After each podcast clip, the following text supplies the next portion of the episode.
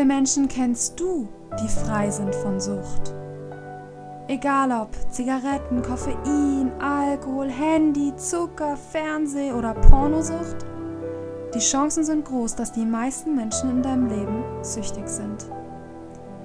Und darüber hinaus führen sie ein selbstbestimmtes, unabhängiges Leben, erfüllt im Job und ihren Beziehungen, im Einklang mit ihrer innersten Essenz wie sieht es mit dir aus?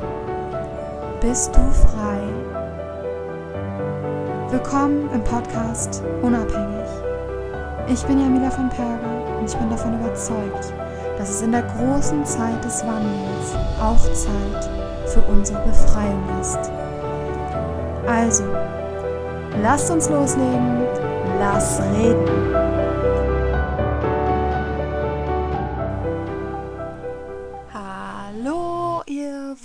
Wunderschönen Menschen da draußen. Das hier ist die 19. Folge im Podcast Unabhängig. Und heute geht es um das Thema Essstörungen, was ja auch äh, im Grunde genommen eine Abhängigkeit, eine Sucht ist. Also je nachdem, wenn man, also wie, wie es auch im Wort schon sagt, gibt es diejenigen, die magersüchtig sind, also quasi süchtig nach dem Hungern sind, süchtig nach dem Abnehmen sind. Dann gibt es diejenigen, die unkontrolliert essen und dadurch stark übergewichtig sind. Und damit hätten wir auch quasi die zwei Kategorien, die für uns, wo für uns die Essstörung sichtbar ist. Das mit Abstand größte Spektrum an Essgestörten macht aber die, äh, diejenigen aus, denen man es nicht ansieht. Da, dort äh, befinden sich die meisten Essgestörten. Und das ist ganz interessant, finde ich, weil wir ja oft Essgestörte nur mit ähm, magersüchtigen oder mit stark übergewichtigen Menschen ähm, verbinden. Ähm, ach so, und dann gibt es natürlich noch die Bulimie erkranken, das sind die, die süchtig danach sind, ganz viel zu essen und danach zu erbrechen und dann in der Regel auch sehr dünn sind. Und oft gibt es auch Kombinationen aus verschiedenen ähm, Essstörungen wie Magersucht und Bulimie. Gibt es oft in Kombination oder es wechselt sich ab. Man hat bulimische Phasen und dann magersüchtige Phasen. Ja, und so gibt es ganz viele verschiedene Formen von Essstörungen. Es gibt auch das sogenannte Binge-Eating. Das ist dann, wenn man ähm, immer wieder so Fressanfälle hat und ähm, dann ja, also quasi auch unkontrolliert ist, aber sich danach eben nicht erbricht und das auch nur phasenweise teilweise hat und eben nicht die ganze Zeit und daher das Gewicht eben dann auch im normalen Bereich ist. Ähm, ich persönlich bin der Meinung, dass viel mehr Menschen essgestört sind, als wir uns das vorstellen können oder als wir das glauben, dass auch Essstörungen schon ja viel früher ansetzen an das, als was vielleicht ja kategorisiert wird, sondern dass es da auch, ich glaube, es gibt auch sehr viele Essstörungen, die gar nicht so ja, die man gar nicht so benennen kann oder einordnen kann in bestimmte Kategorien. Aber es entstehen auch immer mehr und immer mehr neue Formen, die auch schon kategorisiert werden oder benannt werden.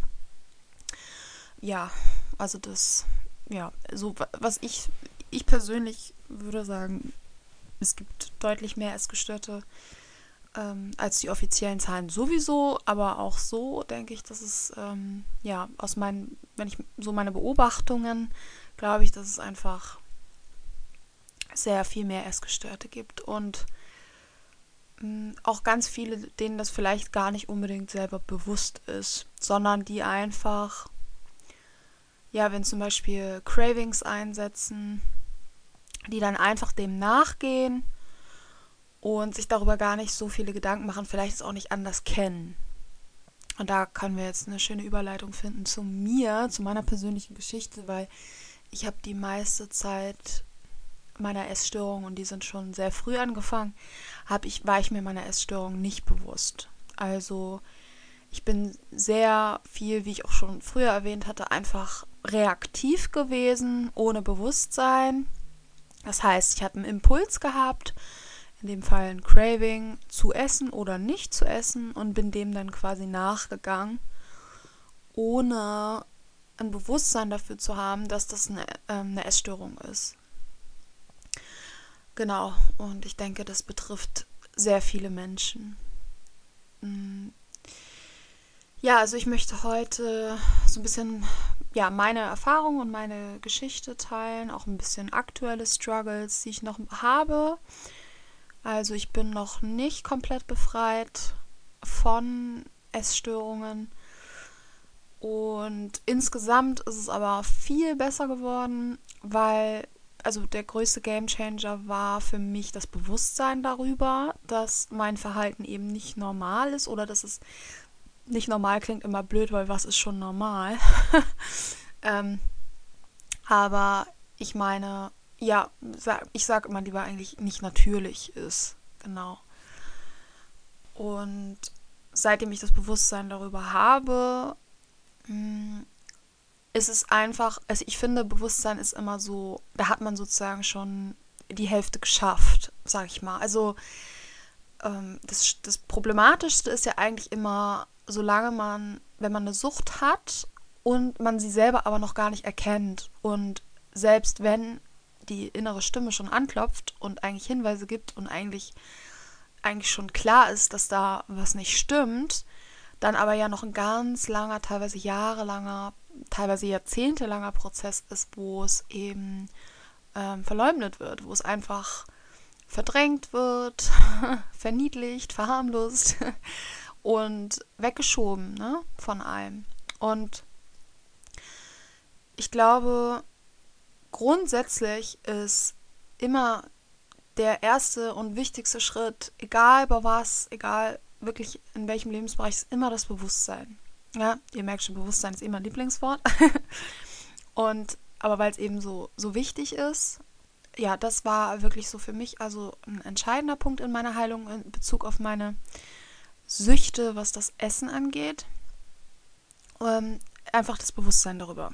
Dass ich merke, okay, hier, da und da und da an der Stelle und hier und da und so ähm, ist noch was. Und seitdem ich das Bewusstsein darüber habe, kann ich mich auch sehr, sehr, sehr gut beobachten und kann sehr gut feststellen, wo jetzt gerade noch Sucht reinkickt, wo Cravings sind und was, was aber und was zum Beispiel im normalen Bereich ist. Also wann habe ich wirklich Hunger oder wann esse ich aus, ähm, aus einer Emotion heraus, um die zu deckeln. Ähm, wann esse ich aus einem Craving heraus, was auch teilweise sehr körperlich sein kann, wo ich merke, ah, okay, hier ist wirklich eine Sucht nach der Substanz auch vorhanden. Und das kann ich eben alles sehr gut mittlerweile beobachten. Und das ist, wie gesagt, ähm, für mich der erste und wichtigste Schritt. Und ich weiß halt auch, an welchen Stellen ich sozusagen noch arbeiten, dran arbeiten muss. Und genau. Ja, jetzt fange ich mal an. Ähm, Achso, bevor ich anfange, war ich noch ganz wichtig, was mir ganz wichtig ist, also ich werde ja meine Geschichte erzählen und ich möchte ganz es mir ganz, liegt mir am Herzen, das vorher zu sagen, dass ich meinen Eltern und meiner Familie absolut keine Schuld geben möchte an, ähm, egal welche Süchte ich alle habe, aber auch diese Sucht, also weil es wird natürlich thematisiert werden, was für Nahrungsmittel ich schon im frühen Alter bekommen habe und so. Ich möchte ganz wichtig nochmal darauf hinweisen, dass einfach zu der Zeit, wo ich Kleinkind war und Kind war, es einfach überhaupt noch nicht so ein Bewusstsein gab für die Ernährung, weil es ähm, einfach lange Zeit hauptsächlich Hausmannskost und Selbstgemachtes gab. Und eigentlich so in meiner, wo ich klein war, da ging das eigentlich erst so richtig los mit industriell gefertigten Nahrungsmitteln. Und das war damals einfach alles relativ neu, auch so Fertigprodukte und so. Und das wurde damals einfach voll gehypt. Also das war damals einfach total ähm, unhinterfragt, weil man auch die Konsequenzen und so weiter einfach noch überhaupt nicht kannte. Und deswegen ist mir es ganz wichtig, an der Stelle nochmal äh, zu erwähnen, dass ähm, ich da niemandem Vorwürfe mache. Genau. Ja, dann wollen wir mal anfangen. Mm, also ich weiß, dass ich schon im relativ frühen Kindesalter ja ungesunde Nahrungsmittel bekommen habe und konsumiert habe, also Süßigkeiten und Schokolade und Zucker und ähm, ja, weiß ich nicht, Chicken Wings und alles Mögliche. Ich kann jetzt nicht sagen, wann ganz genau, da müsste ich meine Mutter fragen. Aber ich denke, sobald es so im Kindergarten ging, auf jeden Fall. Und also das war damals mit drei. Kita gab es damals noch nicht so oder gab es, glaube ich, noch gar nicht.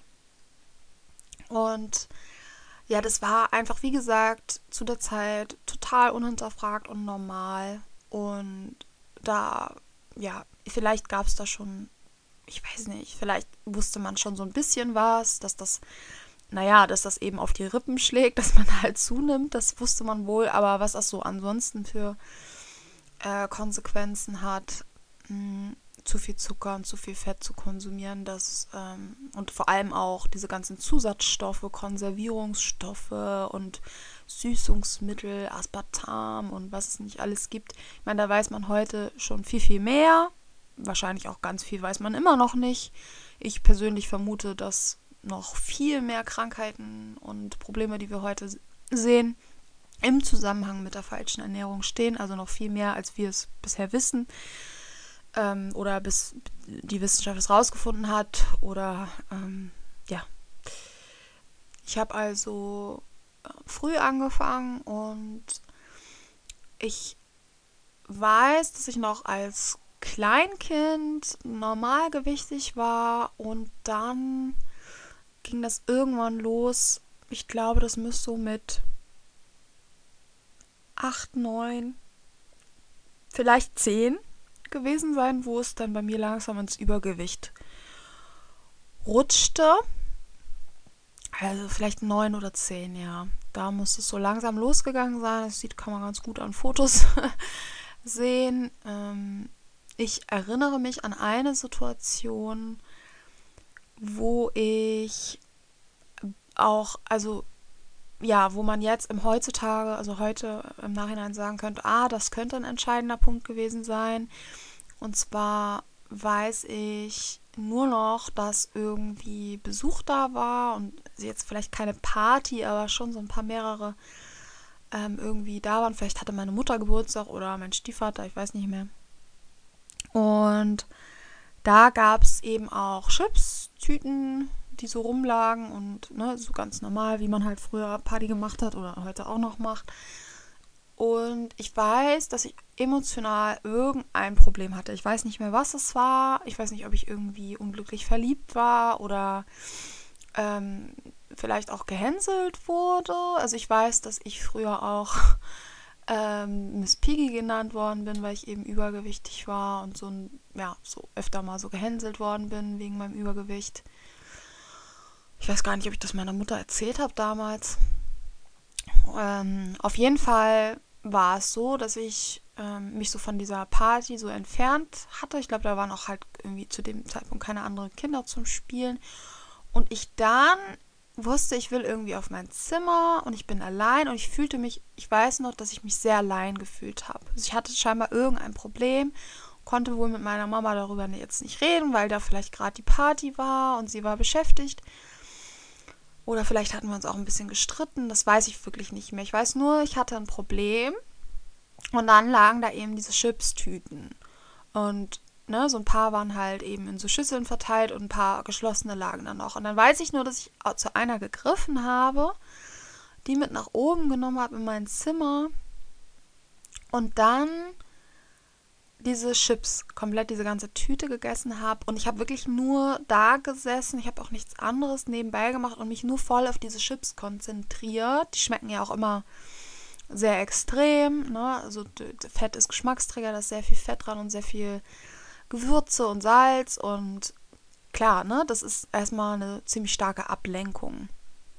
Und ich weiß halt, dass ich mich super doll auf dieses Essen konzentriert hatte und eben nur da gesessen habe und die Chips gegessen habe und glücklich war. Und da weiß ich, dass es vielleicht natürlich jetzt nicht bewusst war, aber unbewusst habe ich so in diesem Moment so gelernt, aha, wenn es mir nicht gut geht und ich mich alleine fühle, dann ist sozusagen die Chipstüte ist da für mich.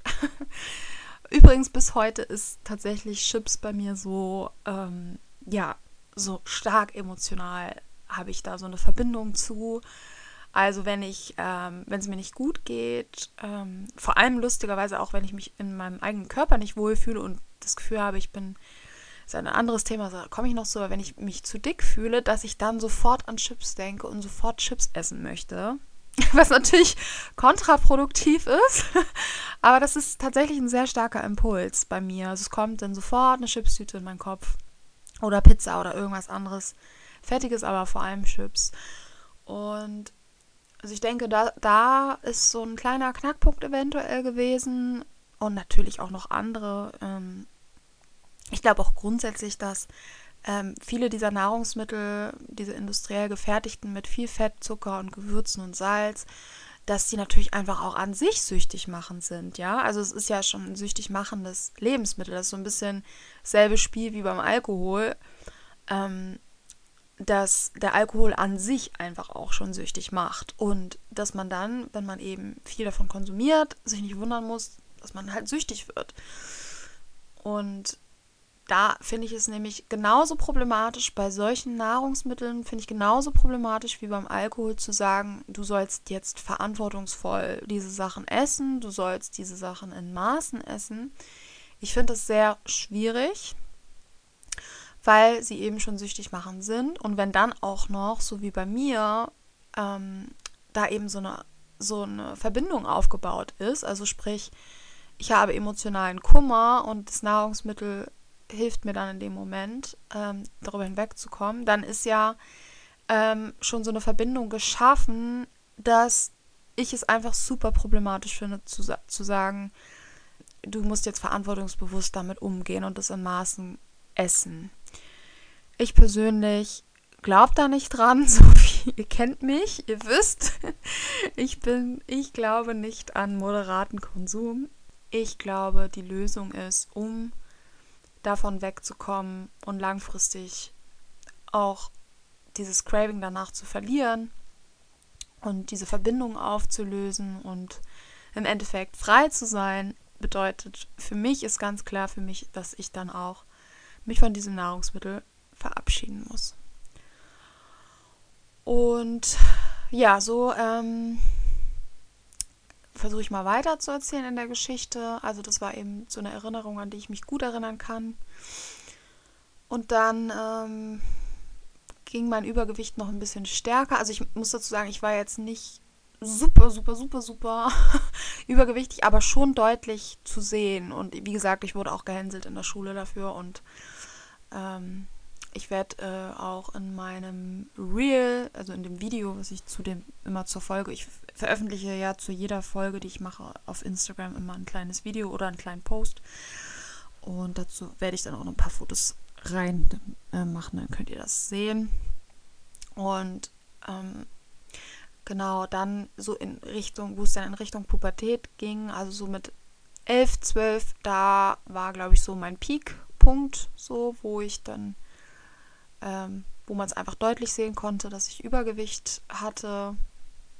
Ich habe halt auch grundsätzlich, ja, wir haben, meine Mutter ähm, hat, wir hatten nie viel Geld. Also meine Eltern, meine leiblichen Eltern haben sich getrennt, als ich sieben war. Und danach weiß ich, das Geld war immer knapp. Und wir haben halt einfach hauptsächlich, ja, Nudeln gegessen, Fertigpizza, Chicken Wings. äh, an die erinnere ich mich auch gut ähm, ne, wir haben es auch gern gegessen, ne? Wir haben es auch einfach nicht hinter, so wirklich hinterfragt. Wir haben einfach sehr oft sowas gegessen. Und ich sag mal, ich erinnere mich, es gab auch mal Obst, aber es war schon eher rar. es war schon eher rar. So, meine Mutter hat auch gerne gut gegessen. Ja, und äh, für uns war auch normal Frühstück halt Brot, abends Brot, Brötchen am Wochenende. Es, ja, es war halt einfach nicht ja, es war einfach keine, kein gesunder Lebensstil. Und ja, zusätzlich habe ich auch einfach immer zu viel gegessen. Ich, war, ich weiß auch, dass das äh, so ein Running Gag war, dass wenn ich, also dass, wenn ich runtergekommen bin in die Küche, dass ich als allererstes immer den Kühlschrank aufmache.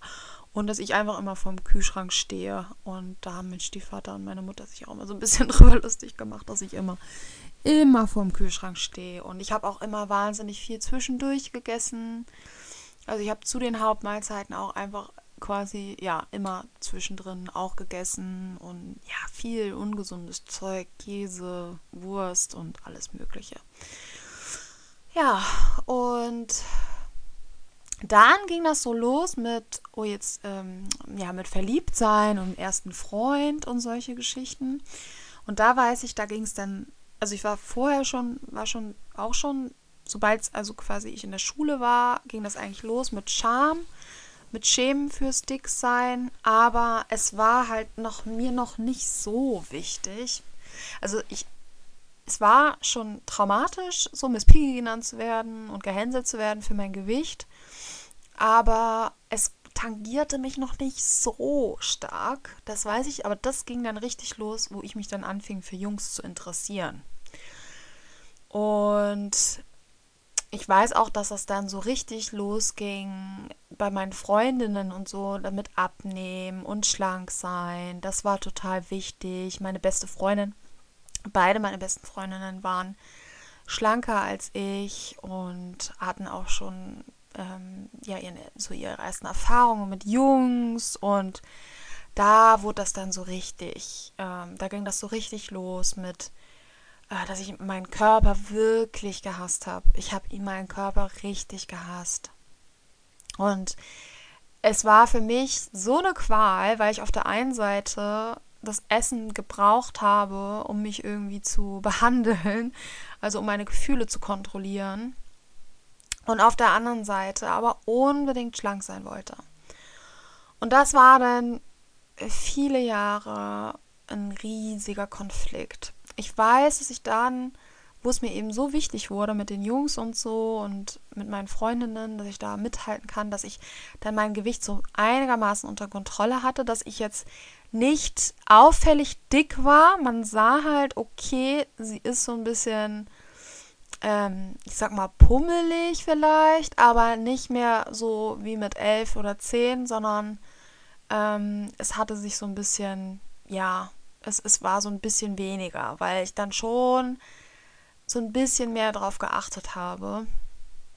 Und ähm, genau, also das war dann eine ganze Weile so, bis dann mit 17 oder so, da war es dann so, dass ich so richtig die Schnauze voll hatte.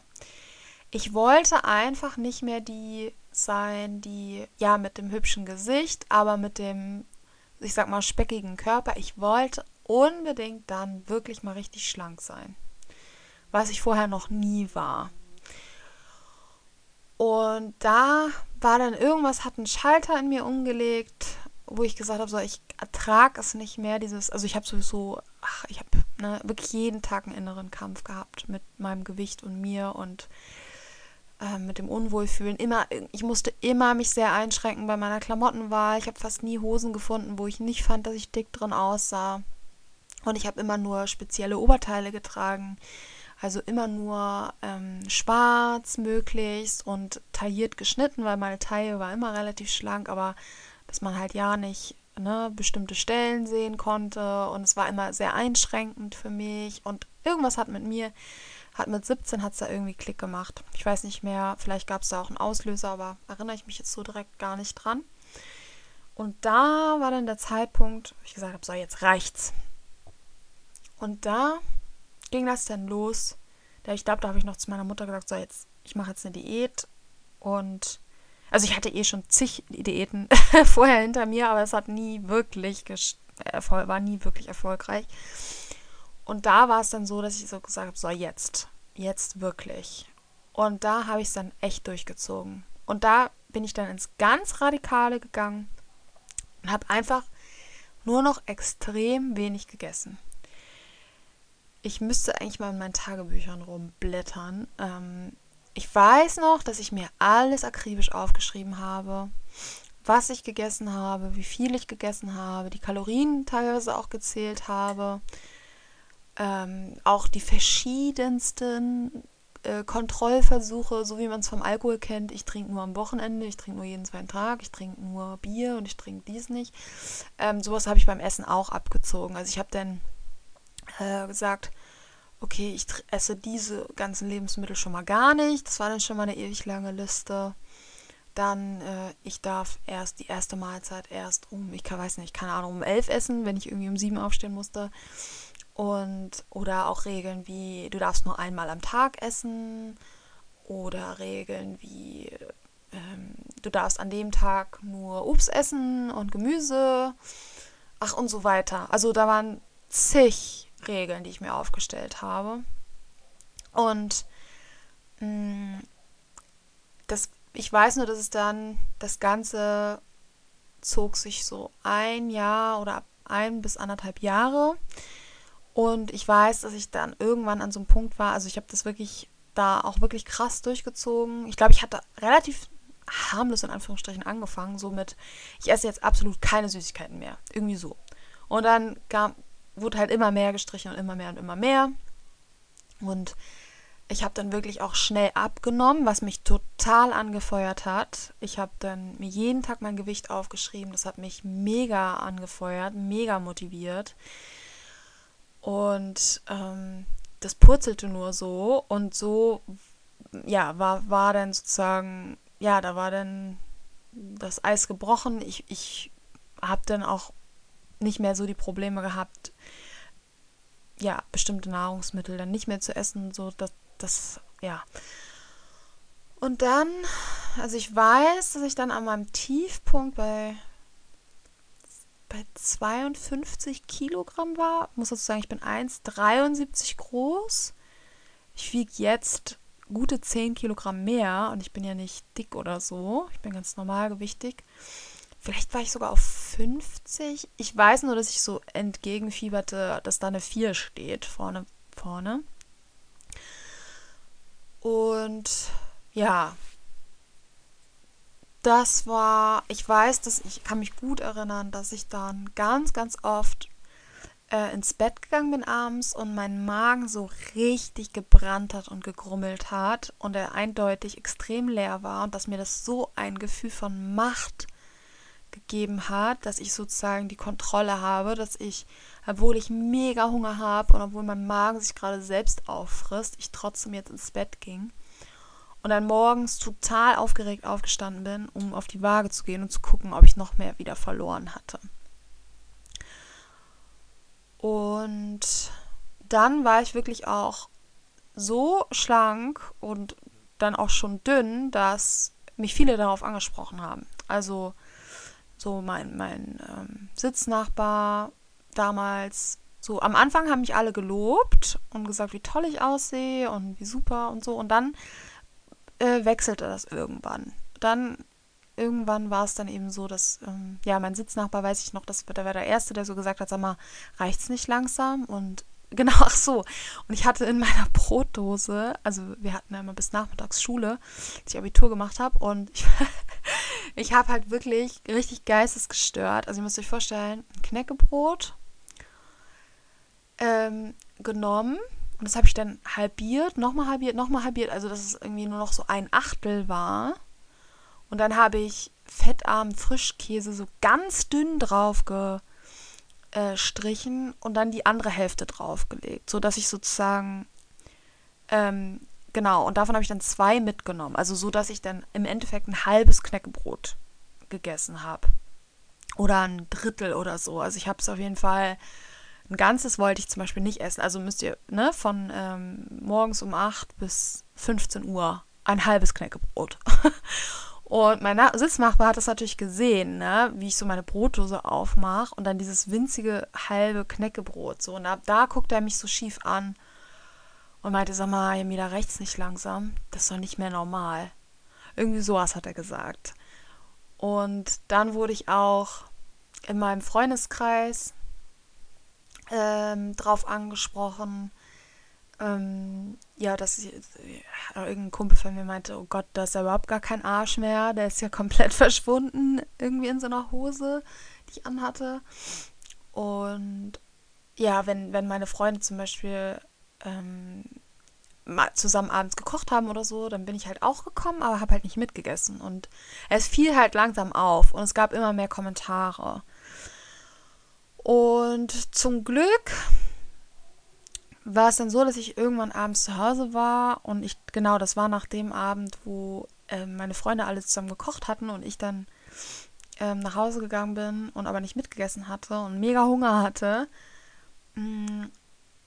Und alle waren irgendwie so, haben mich bestimmt drei oder viermal gefragt, ist doch mit, wieso willst du denn nicht und so. Und da war ich dann abends nach Hause gekommen und dachte so, hey, irgendwie ist das echt uncool. Also irgendwie driftet das hier so langsam ab und wenn ich so weitermache, dann war mir auch schon so langsam klar, okay, dass das dann in eine Sucht rutscht. Also ja, dass das irgendwie nicht mehr normal ist, was ich da mache.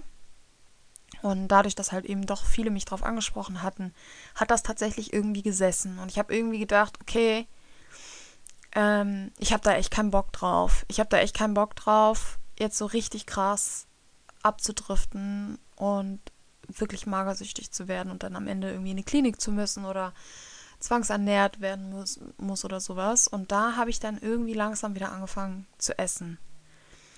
Ähm, so relativ normal. Und ja, das war so das meine ja, Erfahrung, wo es so ins, ganz ins andere Extrem gerutscht war. Und danach weiß ich, war es aber un, also ja, bis heute sozusagen immer ein Thema. Immer. Es war immer ein Thema, Gewicht zu reduzieren. Ich habe unzählige Diäten hinter mir. Unzählige, ich habe alle Ernährungsweisen durch, die es gibt. Also Keto, Ketogen, äh, Ketogen vegan, nur vegan, Paleo, fress die Hälfte, Trennkost, Ayurveda, alles, was es so gibt. ähm, Genau. Und ich habe jetzt ähm, die Ernährung gefunden, wo ich sage, okay, das ist das, was ich möchte und wo ich auch äh, weiß sozusagen, sehe auch mein Ziel vor Augen, wo ich noch hin möchte und muss das eben Schritt für Schritt angehen. Und ähm, ja, besonders weil ich ja jetzt äh, viele andere Süchte erstmal angegangen bin, also meine Alkoholsucht und meine Zigarettensucht ähm, war das für mich jetzt nicht möglich, auch komplett ähm, ernährungstechnisch das durchzusetzen, was ich mir vorstelle, weil es einfach zu viel gewesen wäre. Also ich bin einfach ein Mensch, ich kann nicht alles auf einmal machen. Ich glaube, das können die wenigsten oder ich glaube, das ist einfach grundsätzlich nie so die beste Idee. Ich habe schon sehr, sehr, sehr viel umgesetzt von dem, was ich möchte oder wie ich mir die äh, richtige Ernährung vorstelle oder ich sag mal besser gesagt von der Ernährung, von der ich überzeugt bin und die für mich auch funktioniert und mit der ich auch schon viel ausgeheilt habe an Symptomen, also Symptome unabhängig von Sucht, wie meine Gastritis und ähm, Migräne etc. Und wo ich einfach wahnsinnige Verbesserungen sehe oder teilweise, ja, oder auch meine Regelschmerzen, die verschwunden sind. Und ich sehe, dass ich auf dem richtigen Weg bin. Und ähm, es aber immer noch äh, Verbesserung, also Potenzial gibt, sage ich mal. Und ganz perfekt kann man sich ja sowieso nie ernähren. Das ist einfach so in, in dieser Welt, in der wir leben, wenn man eben, ja, keine Ahnung, im Supermarkt ist und 90 Prozent der Lebensmittel eh nichts für einen sind und im Restaurant auch nicht. Und ja, überall ist es aber normal, dass halt Süßigkeiten gegessen werden oder Kuchen gegessen wird zum Kaffee und dieser ganze Kram und manchmal kann man sich dem ja auch einfach nicht entziehen.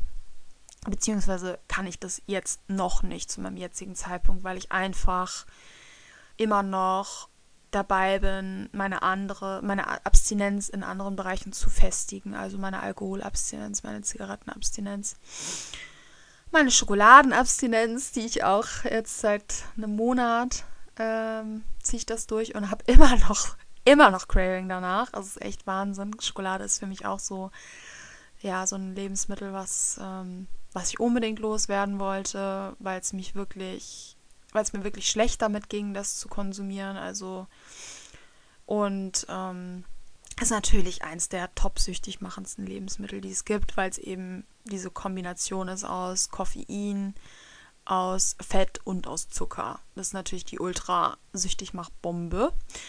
Und ähm, ja, sobald ich das Gefühl habe, ich bin komplett, ich sag mal, über den Berg, also ich bin total gefestigt, dann gehe ich wieder das nächste an. Genau.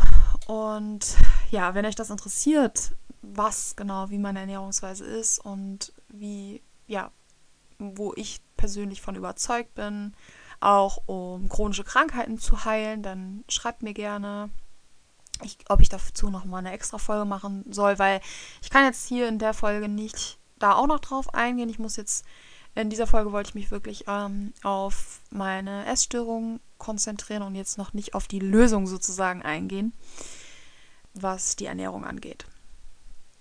Jo. So, das war genau. Ähm, ja, ich glaube, das war mal so grob die Geschichte. Ja, bezeichnend finde ich und traurig finde ich, dass ich wirklich mein Leben lang, also seitdem ich quasi denken kann, einen Kampf gegen meinen Körper geführt habe.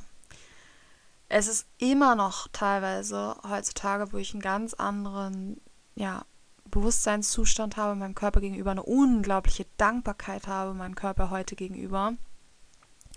Ähm, trotzdem immer noch manchmal mich erwische dabei, wie Gedanken kommen, ähm, ja, negative Gedanken kommen gegenüber meinem Körper. Und äh, ja, ich möchte mir da jetzt aber gar keinen Vorwurf draus machen, weil wenn ich mich, mich vergleiche, wenn ich vergleiche, wie ich früher äh, mit meinem Körper umgegangen bin, wie ich ihn verteufelt habe und wie ich gegen ihn gekämpft habe, dauerhaft, dann ist das heute wirklich ähm, ja nur noch ein Überbleibsel davon, von dem, was mal war.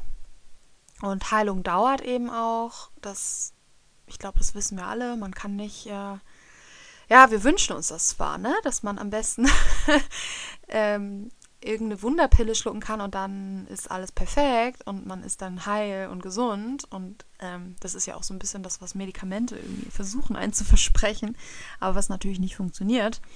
Und Heilung braucht Zeit und für mich ist das auch immer mm, ein Zusammenspiel eben aus dem geistigen, geistig-seelischen Anteil und dem körperlichen Anteil. Also sowohl der Kopf muss ja begreifen, ähm, was los war, warum man eben in die Sucht gekommen ist, wie man mit sich geredet hat und so weiter, dass man lernt, wieder mitfühlend mit sich selbst zu sein.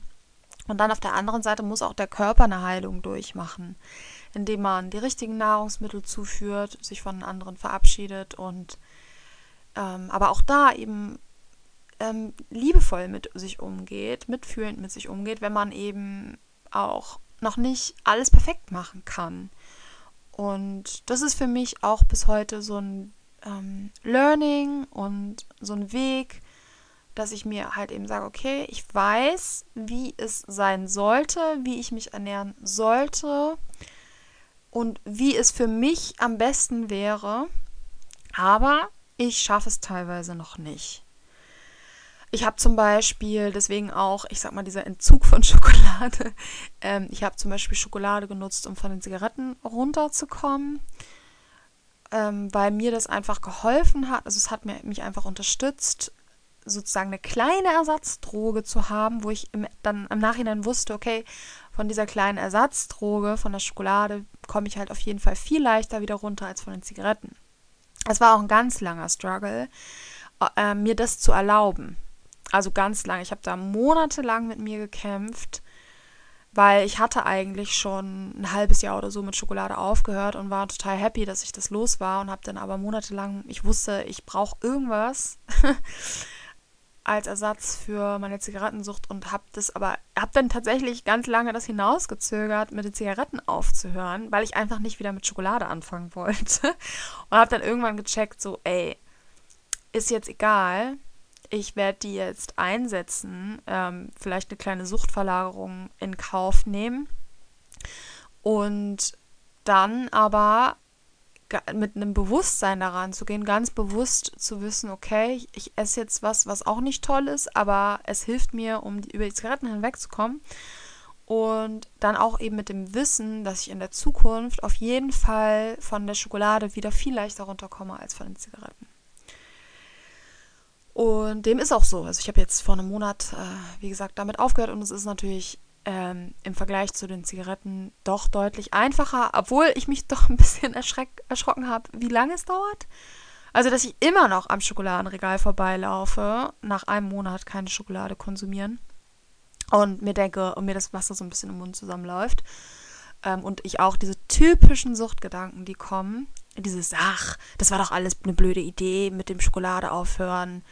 Ist doch Quatsch, die anderen essen doch auch alle Schokolade und du bist viel zu streng mit dir. Und dieser ganze, ähm, ja, diese typischen Suchtgedanken, die dann kommen, um einem versuchen, einem abzuhalten von dem, was man schon längst beschlossen hat und wo man genau weiß, dass es das Richtige ist. Und ähm, dann plötzlich dann natürlich auch der Kopf anfängt, sich zu vergleichen mit anderen, um irgendwie es zu rechtfertigen, weil ja, ich meine, viele Leute sind natürlich, essen natürlich Schokolade und machen sich da nicht so den Kopf. Die wissen zwar, dass es nicht gut ist, aber ganz viele sind eben auch noch in diesem, ja, in diesem State, dass sie eben denken, okay, äh, ich muss das einfach kontrollieren und weniger davon essen und äh, mich ja mäßigen, aber ab und zu ist schon in Ordnung. Und wenn das für die funktioniert, ist das auch super. Für mich funktioniert das überhaupt nicht. Ich bin davon einfach auch überhaupt nicht überzeugt von der ganzen, ähm, ja, wisst ihr ja, von dieser ganzen, ich esse das in Maßen Geschichte. Wenn man äh, süchtig davon war, funktioniert das einfach nicht. Also für mich schon mal gar nicht und ich sehe auch nicht, dass es bei anderen Leuten funktioniert. Wenn es bei euch funktioniert, dann schreibt mir doch mal gerne. Das würde mich sehr interessieren. Insgesamt kann man auf jeden Fall sagen, ist eine sehr langwierige, sehr ja leidvolle Geschichte, die ich da habe mit dem Essen. Im Nachhinein, ja, heutzutage, wo ich mir wirklich denke, Mann, das ist echt traurig, so, dass man sein Leben lang sich unwohl fühlt in seinem Körper, gegen den Körper kämpft, immer mit sich selbst so schlecht redet und mit seinem Körper. Und es ist einfach ein Trauerspiel und ich weiß, dass das super weit verbreitet ist. Und ja, das ist für mich auch ein Riesenpunkt in dieser Welt, wo ich mir denke, das kann so einfach nicht weitergehen. Und es ist einfach, äh, es ist so, ja, so schmerzhaft, das bei sich selbst erlebt zu haben und auch das bei anderen zu sehen. Und das ist so ein Punkt, wo ich mir echt sage, ey, das ist auch, also es ist, das geht so einfach nicht weiter. Es muss Bewusstsein her, es muss dieses Bewusstsein darüber, dass uns eben Lebensmittel verkauft werden, die einfach super süchtig machend sind, super schädlich sind für unseren Körper und wo aber auch natürlich auch wieder durch die Medien, Hollywood und auch mittlerweile natürlich kulturell total verankert ist, dieses, also dieses, wir, ja, zum, zum Geburtstag gibt es Süßigkeiten und wir müssen zum dann irgendwie Kuchen essen. Und ich meine, klar, wir können ja auch Kuchen essen, aber man kann ja auch einen gesunden Kuchen machen. Also heute, ich esse auch noch Süßes, aber halt, ne, ganz, in, in ganz gesunder Form. Und ohne eben Kristallzucker und so weiter.